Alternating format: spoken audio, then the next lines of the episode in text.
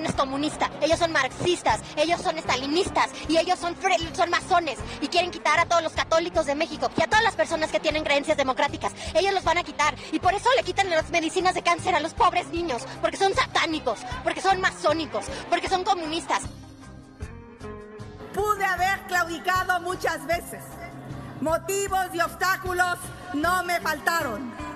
La verdad de las cosas es que lo he intentado más de una ocasión. Y ya se me fue el discurso.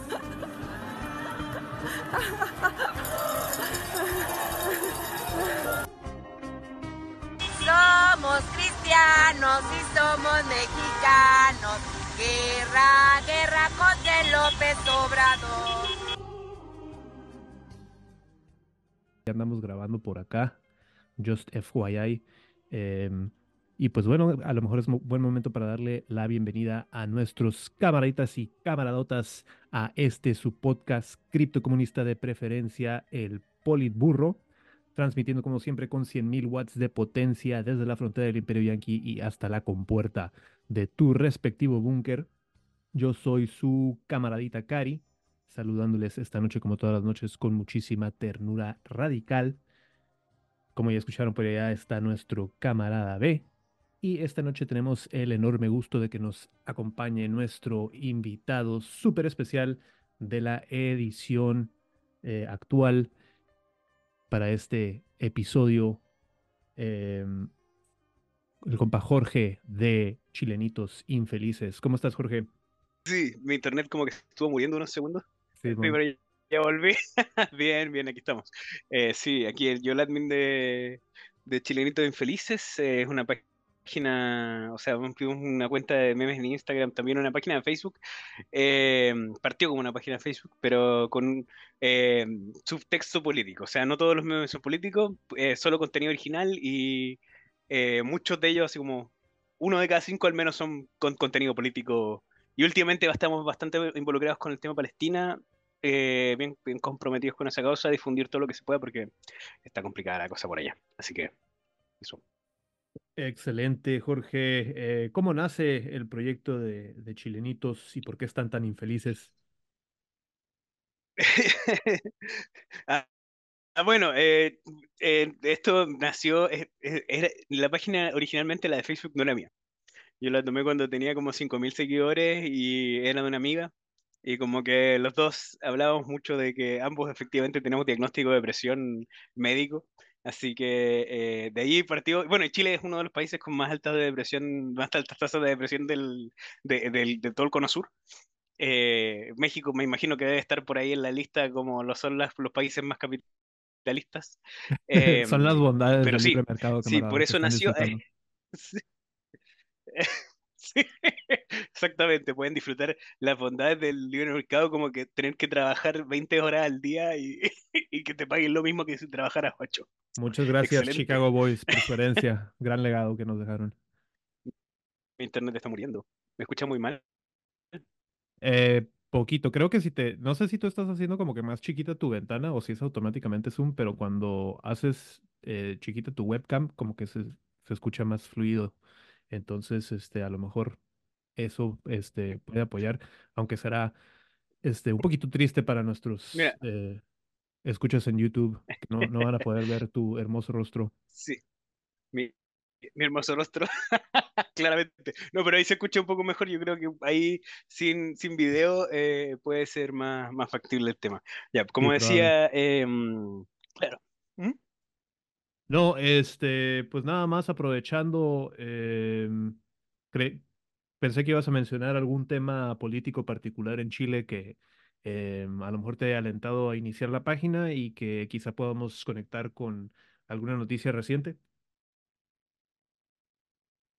Sí, no, como te decía, esto tiene que ver con las altas, las altas tasas de depresión, pero no tengo ninguna noticia reciente nacional que no, que, que, que, realmente sea muy buena para esto. O sea, no, la situación desde que partió la página hace como tres años hasta ahora, en términos de salud mental en Chile, sigue más o menos igual. Así que eso está difícil. Igual, eh, además de eso, la situación es como Em, al otro lado de la frontera acá, que está Argentina, la situación de por allá no alegra mucho el panorama. No se ve muy bonito para el resto de Latinoamérica. Gracias, Boris. Gracias por hacer todo lo posible por este mejorar la condición allá de nuestros chilenites, chilenites felices e infelices. Eh, y pues bueno, ¿por qué no nos pasamos un poquito más para el norte y hablamos de la locura que se desató en territorio inca, si es que pudiéramos llamarle locuras del emperador en el siglo XXI? Este, estuvo interesante el panorama en, en Ecuador eh, esta última semana. Ah, camarada, yo vi que tú estuviste muy al pendiente de los resultados. ¿Por qué no nos das como un breakdown de lo que pasó en Ecuador? Sí, eh, pues precisamente la semana pasada, este, de repente pues, empezamos a ver en redes sociales, ¿no? Videos de, de bueno, videos de, de uno en vivo de una, de una noticiero en, en Ecuador, eh, no sé si en Quito, en Guayaquil, y están los presentadores y están unos, eh, pues unas personas armadas, ¿no? Que al parecer, al parecer están, este, tomando como rehenes a, las, a tanto al, al conductor como al crew, ¿no? Del programa. Y no, la verdad no recuerdo qué es lo que decían o qué era lo que estaban pidiendo, Em, pero esto fue lo primero, este, minutos después empezaron a ver videos de que, eh, están subiendo las personas en redes sociales, ¿no? De, de violencia en la Universidad de Quito, en la Universidad de Guayaquil, este, también en centros comerciales, que había bandas delictivas, ¿no? Que estaban este, asaltando los negocios, había quema de vehículos, este, pues al parecer se había desatado el caos, ¿no? Y precisamente este, unos días antes, creo que el día anterior, esto fue, ¿cuándo fue esto? Fue el 9 de enero, la semana pasada, este, pero unos días antes había escapado, se habían escapado dos este, grandes este, líderes de, de las bandas criminales en el Ecuador, eh, de la cárcel. Em, y parecía que le están declarando la guerra al Estado, ¿no? Más, más bien, ¿no? Después este, salió el recién inaugurado presidente Daniel Noboa a declarar la guerra este, contra las bandas criminales este, en un, una declaración, ¿no? Este, un comunicado presidencial en el que declaraba conflicto interno dentro del país eh, para este, neutralizar, esas son las palabras que utilizaba el comunicado, el comunicado neutralizar a estas bandas delictivas, ¿no? Que estaban operando en el Ecuador. Y pues todo esto viene este, dentro de un ya este, un gran problema de seguridad que tiene este, este país desde hace años, desde que como por ahí del 2017, 2018, que Correa deja el poder y que llega Lenin Moreno y después... Lenin. Creo que cuando Trump dice Lenin, realmente está señalando, al enemigo del correísmo y que este, puso en decadencia el país y que alzó la inseguridad, ¿no? Sí, y... Bien por Trump identificar ahí a Lenin como el problema.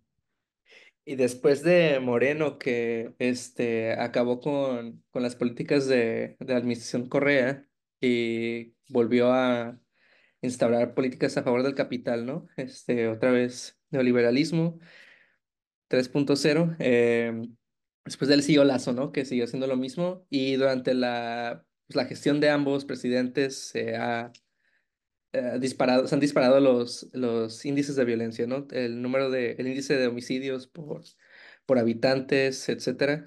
Em, y no sé, está medio raro lo que, lo que pasa ahí porque, spoiler, ahí este, salió uno, esta semana, ¿no? Creo que el fin de semana vi, eh, no sé si es cierto, este, por ahí estaban circulando unos videos en los que el video original de, de los asaltantes en, la, en el noticiero, este, al parecer había como un video que alguien eligió previo a lo que se difundió en el que el presentador les estaba indicando a los asaltantes en dónde acomodarse y cómo sostener las armas y cómo se vistieran. O sea, al parecer fue... Ese, ese video fue falso, fue un false flag. En cuanto a los demás, este... Lo demás que pasó, pues quién sabe si es verdadero. Pero pues ahorita ya el gobierno de Ecuador está en las calles, este, bueno, las Fuerzas Armadas, ¿no? Tratando de combatir a estos grupos delictivos, neutralizar, es la palabra que utilizaron. Y pues básicamente están como en estado de guerra, ¿no? Porque por ahí este, me aventé ahorita un, me un hilo el otro día en el que un, este, un abogado ecuatoriano estaba como eh, explicando cuál es la diferencia entre nada más una, cómo combate la policía normalmente a las, a los grupos delictivos, a los carteles este, delincuentes, versus este, cuál es la situación durante un conflicto armado, ¿no? Que es lo que básicamente se declaró en Ecuador. Y es que normalmente cuando la policía va a llenar, este, a llenar un, un domicilio o algo así, dependiendo de la jurisdicción, ¿no? Este, tienen que ir con un juez, tienen que obtener una, un permiso, ¿no? Para poder detener a estas personas, ¿no? Con un sustento legal, ¿no? Entonces, eso pues ya no procede con este nuevo estatus que aplica Novoa. Eh, básicamente ellos pueden este, disparar a matar, este, eh, sin saber si la persona es culpable o no. Tienen Eh, carta blanca para aplicar un Bukele. un Bukele o Exacto, incluso todos para... ser Bukele. Tienen carta blanca para aplicar un, un gas incluso, ¿no? Porque no habría, este, podrían ordenarle a las Fuerzas Armadas bombardear un, un vecindario porque dicen que ahí están, no sé, en esa, en ese vecindario eh, Jamás. Está, están, están los de, no sé qué grupo. Jamás está en Starbucks. Jamás Sí, está en, en- en Ecuador. jamás está en Ecuador y el gobierno ecuatoriano va a ir y bombardear ahí, ¿no? Se desató un verdadero GTA, em, por lo que pudimos Sí. ver desde acá. Eh, Jorge, ¿por qué no nos cuentas tú qué observaste de la situación desde tu No, trinchera? de, no, desde mi trinchera por acá nacional, poco como, como te decía, poco he visto noticias por el tema de que este, mucho trabajo, pero eh, sí, eh, a mí me huele a, bueno, lo que mencionaba camarada, eh, camarada B, eh, bastante interesante lo del video de los presentadores, ojalá encontrar por ahí una fuente, si es que alguien, eh, alguien tuviera, eh, pero, pero no me entregué que fuera un psyop, o sea, todos quieren ser Bukele, realmente en Latinoamérica hay como una, eh, eh, una aspiración a poner mano dura con la delincuencia, a, a- a la seguridad, cuando eh, son, est- estas cosas son, son producto de, de- de las precariedades de nuestro sistema, nada más. Pues, eso es lo que provoca la alta tasa de delincuencia, es cosa de ver dónde se produce, es donde el sistema más precario. Entonces, sí me parece que ahí hay una, hay una intención de tratar de ser Bukele y, y- y ustedes comentan, bueno, dentro de la pauta más, más tarde vamos a hablar de un candidato, ustedes parece que está diciendo que había que, eh, que ser como Bukele.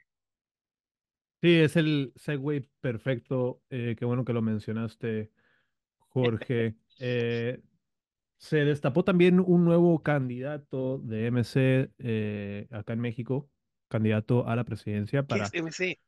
Eh, Movimiento Ciudadano, em, para nuestros Ok. camaraditas que están fuera de México, eh, estamos hablando de la contienda presidencial, que va a haber elecciones este 2024.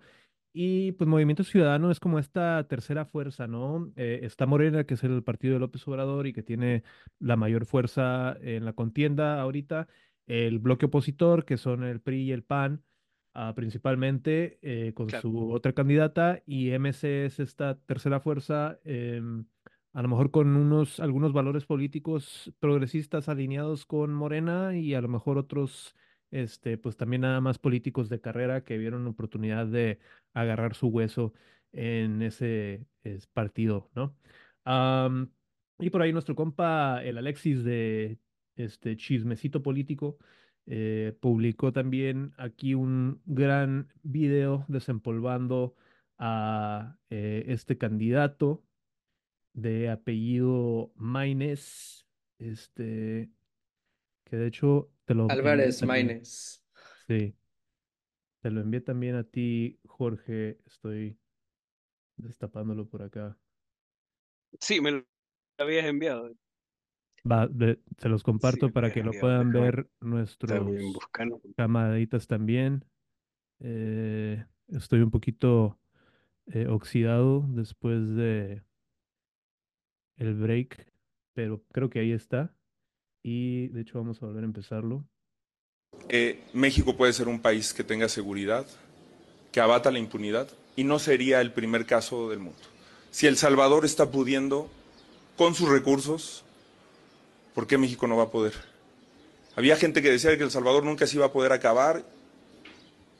Nosotros creemos que sí. Y bueno. ¿Quiere acabar con El Salvador?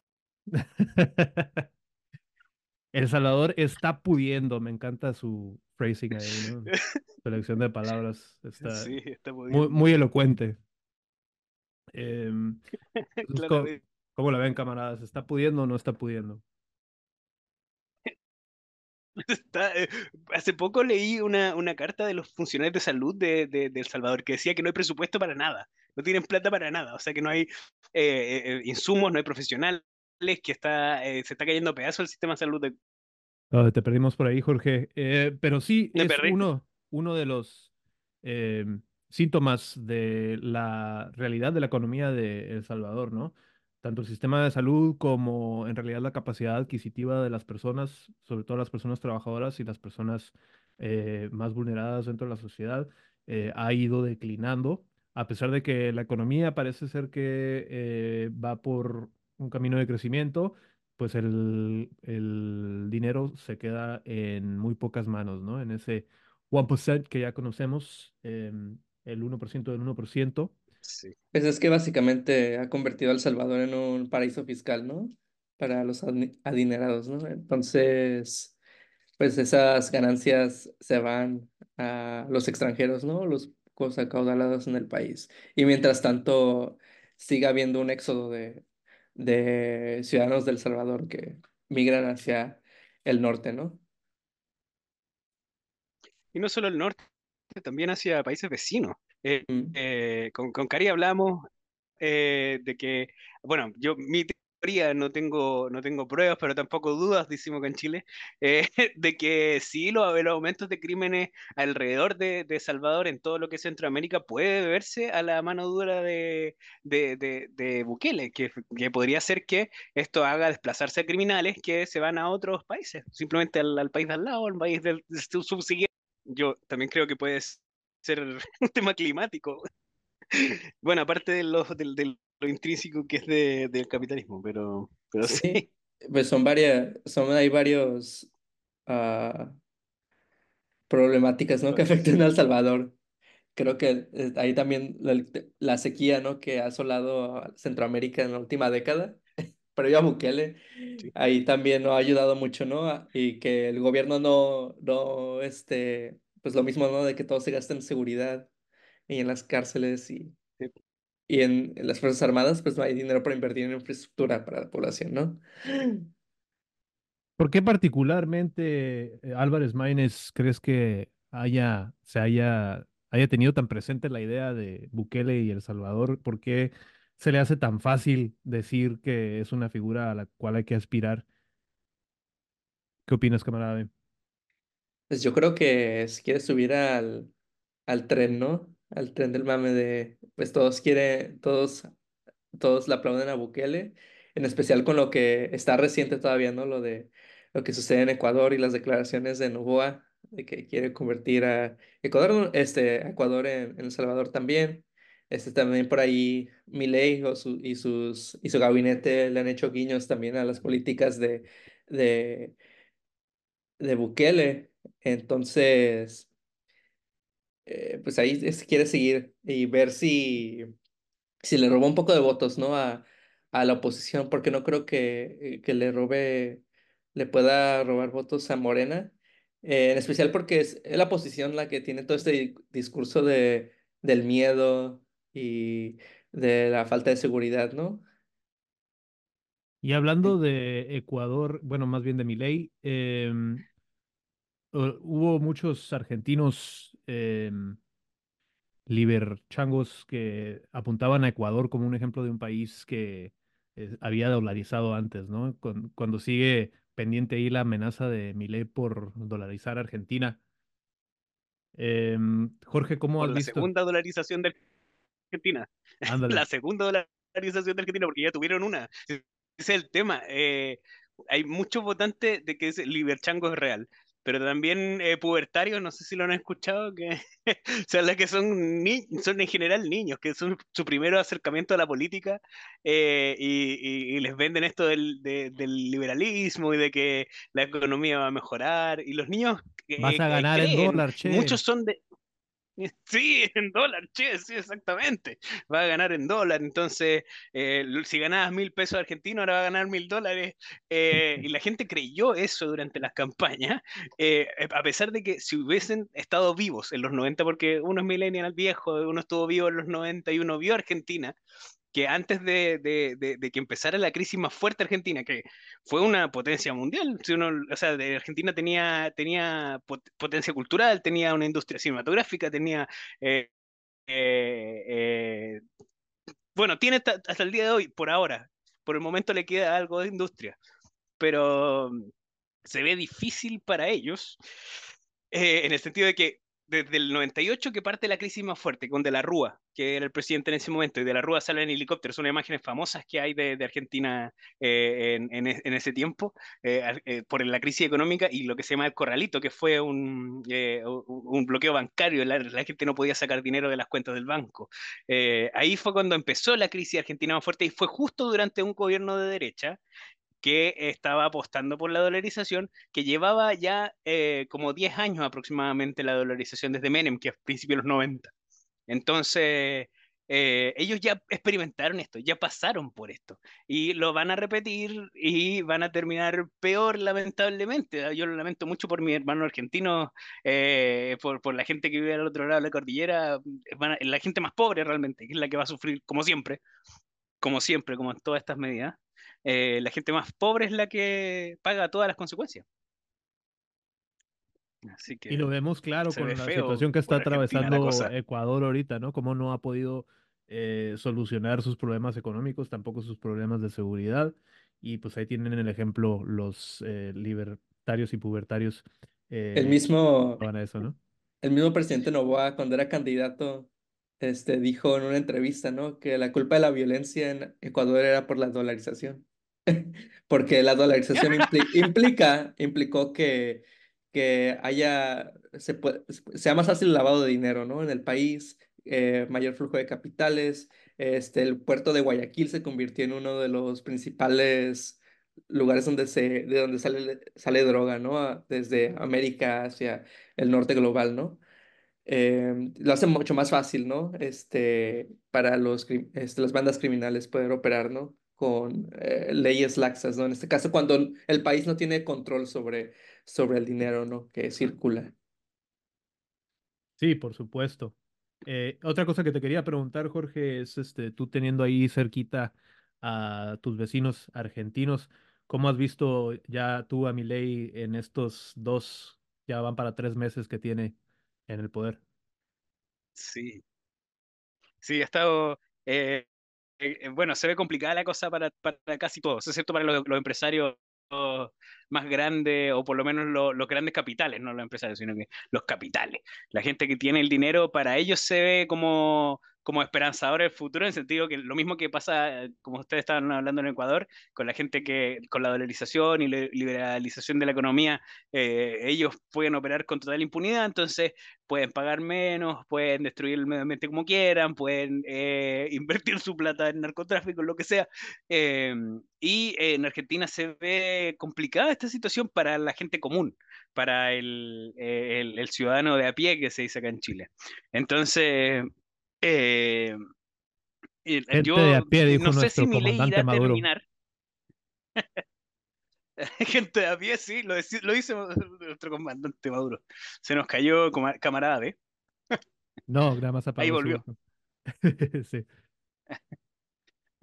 No, este, Jorge, no te quise interrumpir, pero me recordaste un hilo que leí por ahí también eh, de una camarada argentina que escribió me enteré ayer que Mercado Libre hace trabajar a una amiga que labura en el área contable un montón de horas extras y no las paga.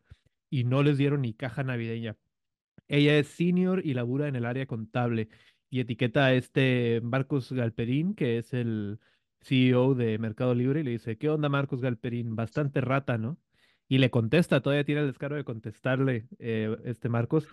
Y dice, es fácil, mami, pensar una idea, empezar una empresa, hacerla sustentable, contratar 55 mil empleados en toda América Latina y pagarles mejores sueldos, beneficios y cajas navideñas. Yo voy a ser el primero en aplaudirte. Ah, Hacerte la Robin Hood por X es un poquito fácil, ¿no? Todavía tú, es, este güey es como el Salinas Pliego de Argentina, ¿no? Es un pinche señor Burns que no tiene nada mejor que hacer que estar en Twitter todo el día.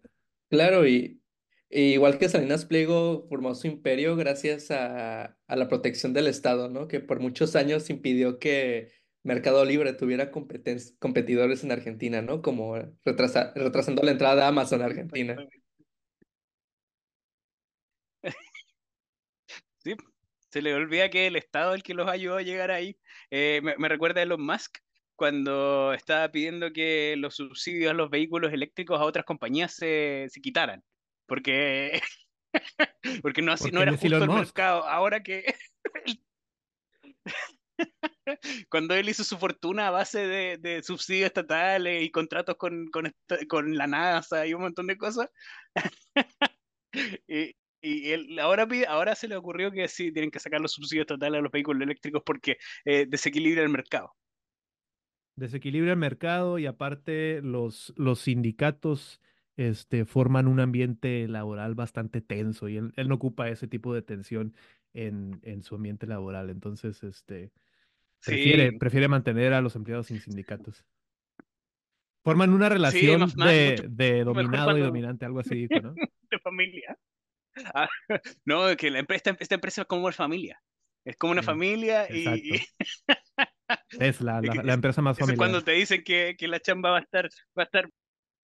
Oye, eso te cortó el, lo que estabas diciendo, pero ya, ya sabemos lo que ibas a decir. que cuando te dicen que el ambiente laboral va a estar como en familia, pues significa que no te van a pagar una mierda, ¿no? No te van a pagar las horas extras. Ahí va a estar buena la explotación laboral. Sí, absolutamente. sí, cuando te llevan una pizza. Cuando te llevan una pizza en vez de pagarte la hora. Clásico, clásico, es un clásico italiano. Em, y bueno, eh, vamos a volver tal vez platicando sobre otros clásicos italianos. Jorge, ¿qué te parece si tomamos un pequeño break de unos cinco minutitos? Y en breve estaremos de vuelta, camaradas.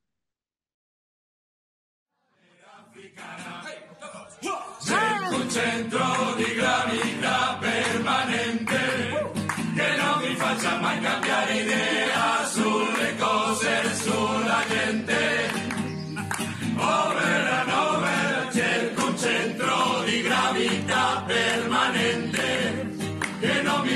mai cambiare idea cose, gente.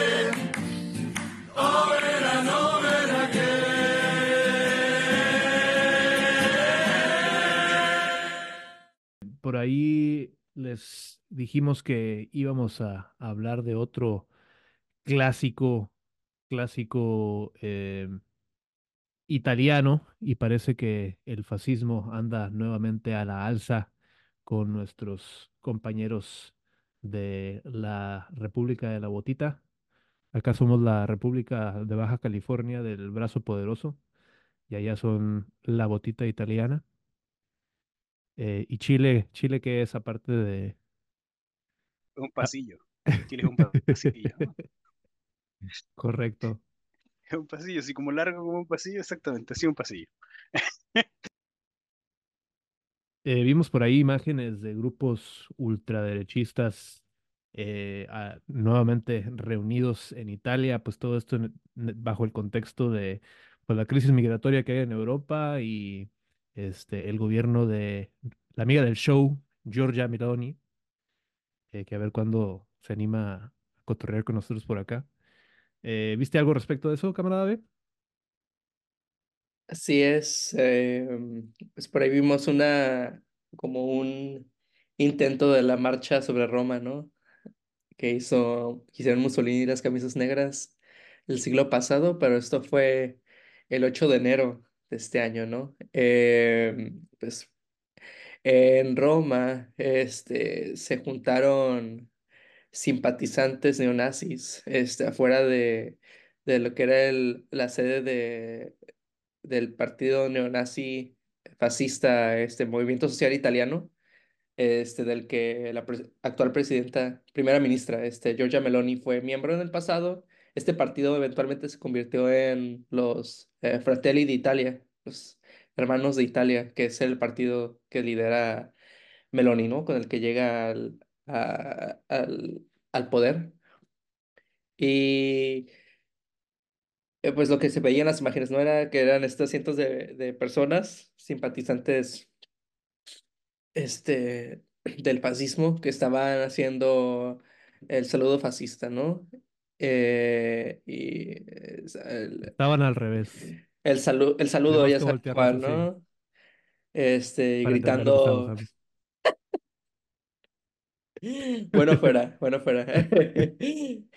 eh, sí, estaban gritando presente, presente y en memoria de los camaradas caídos, ¿no? Se estaban juntando en, esta fecha, en el 46 aniversario este, de, del asesinato de, de tres neonazis en ese lugar, este, por partisanos comunistas.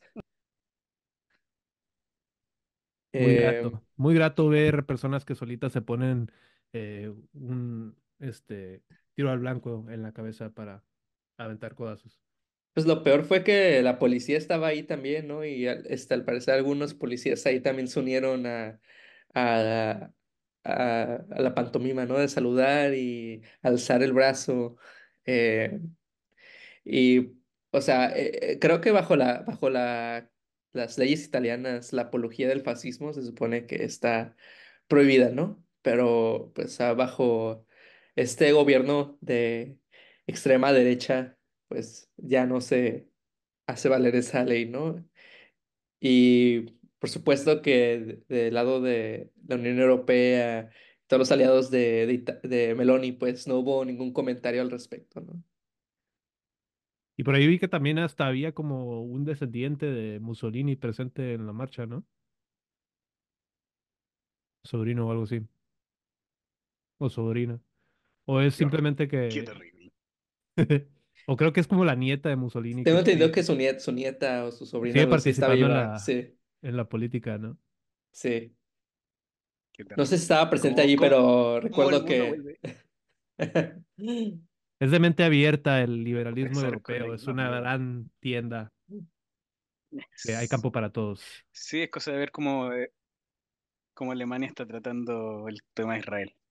Eh, eh, hay, hay, hay, tienda para, hay espacio para todos esos pensamientos muy abiertos de mente, apoyando genocidios y, reviviendo el fascismo. Espectacular. El, el, mundo avanzado, es un mundo avanzado allá en Europa otra cosa, otra cosa allá en Europa, no como acá en Latinoamérica que se ve mal. Justo ahorita que mencionas Alemania, este, este, este año hay elecciones en, en Alemania y el partido pues fascista neonazi, el AFD, Alternativa para Alemania, está en segundo lugar en las encuestas, detrás de los conservadores. ya no quiero vivir en este mundo. Los twist gana el AFD y retiran su apoyo por Israel. creo que el, el, AFD, el AFD es muy, es muy prosionista. Ah, demonios. No, son, son, los supersionistas. claro, porque el, Está muy alineado, no sé. Eh, el sionismo está 100% alineado con el fascismo, ¿no? O sea, los fascistas están contentos de que todos los judíos vayan a ocupar tierras palestinas porque allá los quieren, allá están lejos de ellos. Sí.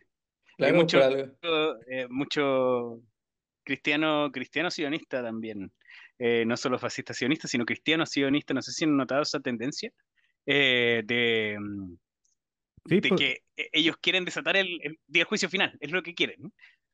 En Estados Unidos la mayoría de los sionistas son cristianos evangélicos. Como el ex, el ex vicepresidente Mike Pence es uno de ellos. Sí. Sí, efectivamente. Muchos, muchos republicanos este, de extrema derecha radicales también son sionistas de ese tipo. Que odian, odian a los, odian a los judíos, pero apoyan, apoyan al Estado de Israel. sí. Sí, apoyan el genocidio. eh, yo de verdad he estado muy frustrado con ese tema, viéndome muy poquito de lo que estaba, bueno, no, me estoy viendo mucho, siempre, siempre lo mismo conmigo. Eh, he estado muy eh, frustrado con escuchar la frase guerra a Israel jamás. Me frustra muchísimo. Que no puede haber guerra donde hay un bando que no se puede defender, ¿no? Que donde un bando controla absolutamente todos los recursos de la población que está siendo erradicada, ¿no? Un poquito, un poquito muy desatinado que la prensa occidental y latinoamericana haya elegido eh, referirse al conflicto de esa manera. Eh, pero creo que ese es un buen segue también para hablar sobre em, también el hecho histórico de que eh, pues Sudáfrica denuncia a Israel en la Corte Internacional de Justicia. Em, Jorge, yo creo que a lo mejor tú has estado muy al pendiente de eso. ¿Qué, ¿Por qué no nos das como que los highlights? Sí, o sea, del, juicio en sí no, lamentablemente no, pero eh, de lo que está pasando en, en, en, Sudáfrica, como gente que está identificada con, con el tema de la parte, como que pudieron superar eh, lo más posible. Obviamente no, se, no, no, no completamente superado el tema de la parte, hay cosas que se mantienen igual, pero, pero en una proporción bastante menor a lo que había en el tiempo de que la gente blanca tenía que vivir lejos de la gente negra eh, por leyes. Y, claro, yo creo que en, Sudáfrica pasó eso, mucha identificación popular y mucha demanda a los gobiernos de que eh, hay que ser consecuentes con que somos anti-apartheid y eh, ser anti-apartheid en todo el mundo. Entonces, eh, del juicio de la corte no he estado tan pendiente, no vi la, no vi la, la, mm, no sé si hubo alguna, alguna sesión de la corte, si alguno de ustedes vio, por favor que me comente, porque me gustaría saber. No, yo no, no he visto, he, he visto como pedazos que escucharon las noticias este, en Democracy Now!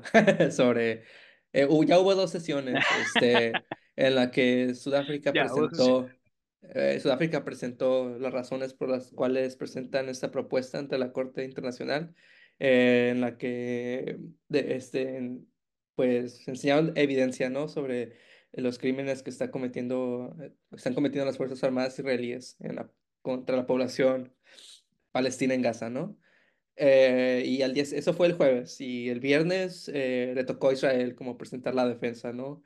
En la que dijeron que, que todo era falso y que básicamente que los abogados sudafricanos eran estaban actuando como los representantes legales de Hamas ante el mundo. Ah, eso sí. Eh, Me mudo a Sudáfrica.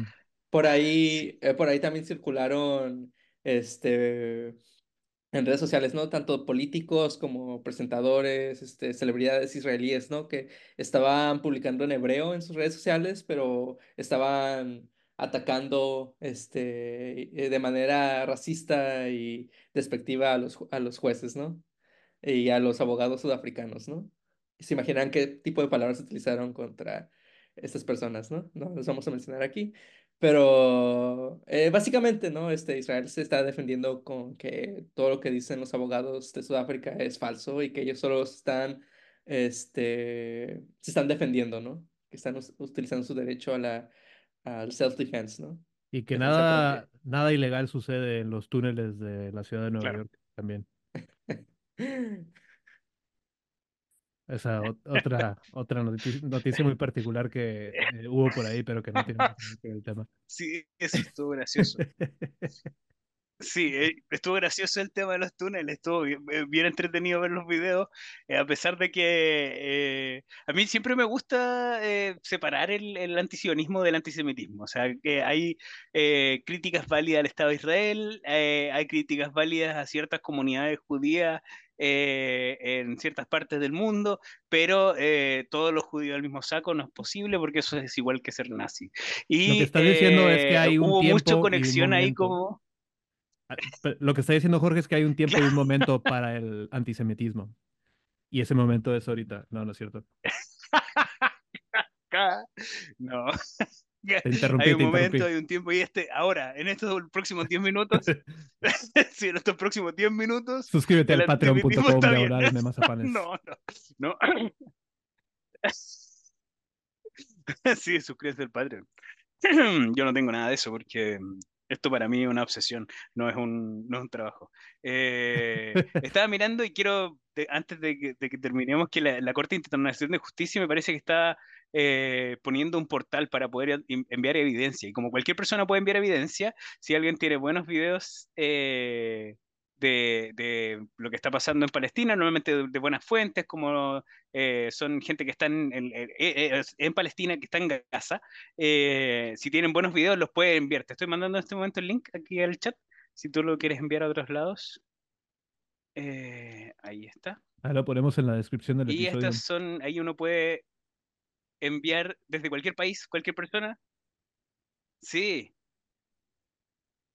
Entonces, sí, el, eh, pueden enviar toda la evidencia que pueden eh, que hayan visto en algún video de, Instagram, por ejemplo, de Wizard Bizan, eh, de, toda la gente que está ahí en, en el suelo, así que está en el, dentro del conflicto. Ese es un enlace que puso la Corte, no, la Corte, Internacional de Justicia. Em, y ahí pueden, perdón, la Corte Criminal Internacional. Esa fue la corte que puso el enlace para, puso el portal para poder enviar evidencia. Así que eh, si lo puede, es que hay que distribuirlo igual. Hay que distribuirlo. Yo voy a empezar a bajar videos y a subir evidencia. Que role, que role y que se sature la página para este que no sobre, no falte evidencia de las atrocidades que está cometiendo Israel en el nombre de la supuesta democracia que se supone que respaldan el Medio Oriente. Y hablando de farsas de democracia, eh, ¿por qué no regresamos tantito a la política nacional acá en México? Y no, no me quiero ir. explicar.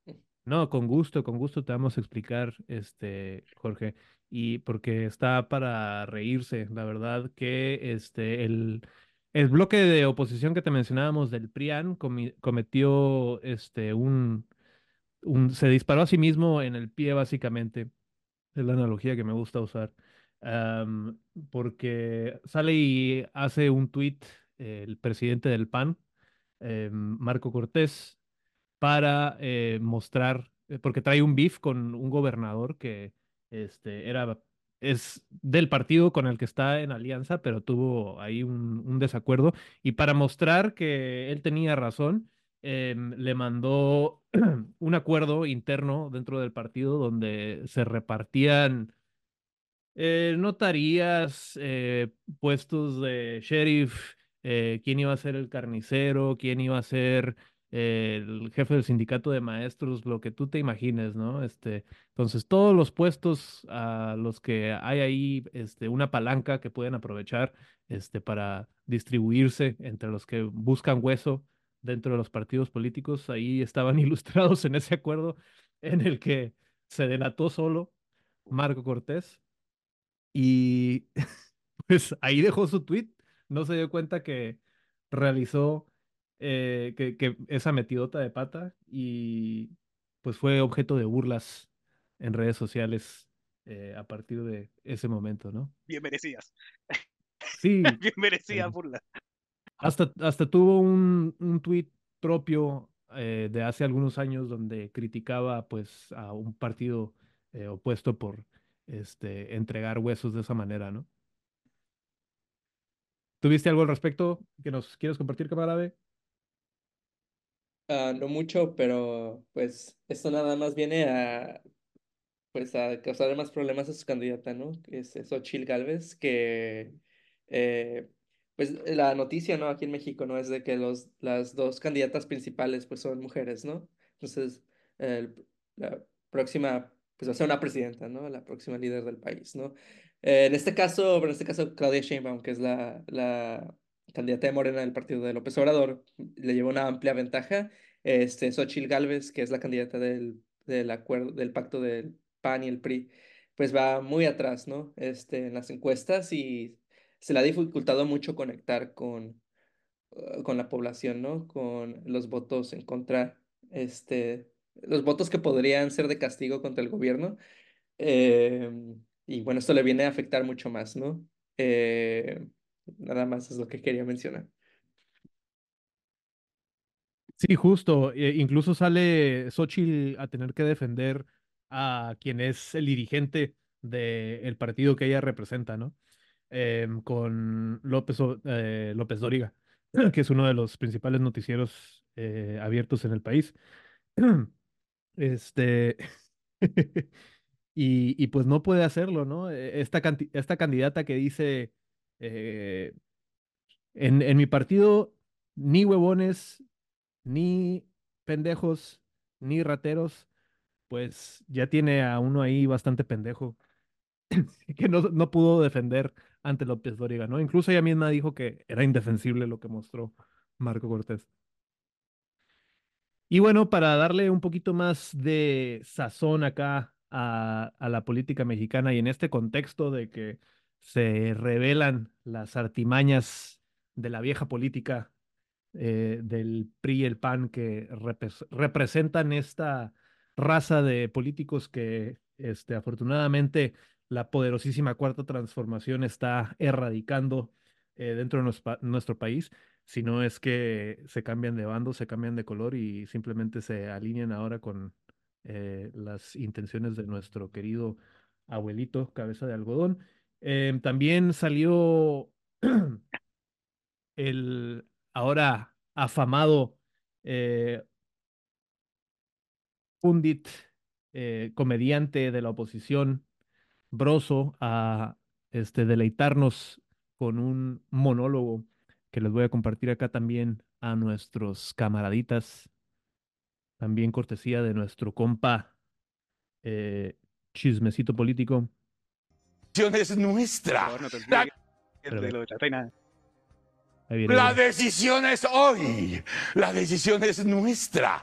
La misión es que el 2 de junio se rompa el récord de participación en la historia electoral mexicana para exorcizar cualquier mamada repentina.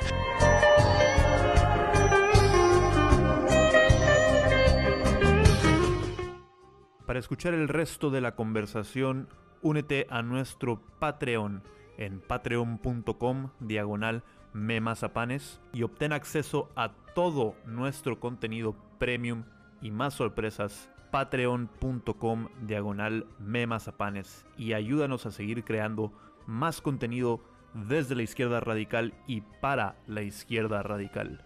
Eh, ¿Por qué no le dices nuevamente a nuestros camaraditas dónde te pueden encontrar y cualquier otro anuncio que le quieras dejar a nuestros camaradas? Sí, por ahora, bueno, eh, en, en Instagram más que nada. Yo ahí me desenvuelvo, es arroba chilenitos infelices. Eh, estamos en proceso de lanzar una marca de merch, pero ya esto es para Chile. Así que igual voy a pasar el de merch con, varios eh, artistas independientes, músicos chilenos. Eh, eso está interesante en un par de meses más. Y bueno, estamos sacando un podcast también con, con Aira Ruidos, que es una música chilena, que el podcast se llama, se llama Conspiraciones Reales y no tan reales. tengo un episodio pendiente con estudio, Centro de Estudio de Arte Anticomunista tengo un episodio pendiente con ellos, así que va a estar, desde el año pasado está grabado, pero ya sale pronto eh, eso. Así que eso, chicos, eso tengo. Y muchas gracias, eso. Y muchas gracias también por, la invitación, lo, pasé espectacular. Gracias. Eh, y como siempre, camaraditas y camaradotas, les rogamos, les suplicamos, no les exigimos esta noche que eh, acudan a nuestro patreon.com diagonal memazapanes eh, para tener acceso a todo nuestro contenido bonus. Eh, si te gusta lo que has escuchado, por favor, déjanos un like, recomiéndanos con tus amigos y familiares. Déjanos las cinco estrellas y un buen comentario en el Spotify en el Apple Podcast o donde sea que escuches tus podcasts. Eh, si estás en nuestro YouTube, suscríbete, déjanos un comentario para seguirle cotorreando, pícale la campanita, pícale al like todo lo que puedas hacer por beneficiarnos en el algoritmo, te lo vamos a agradecer encarecidamente. Yo soy su camaradita Cari y les digo esta noche, como todas las noches, Das Vidania, camaraditas. Das Vidania. Y feliz año también.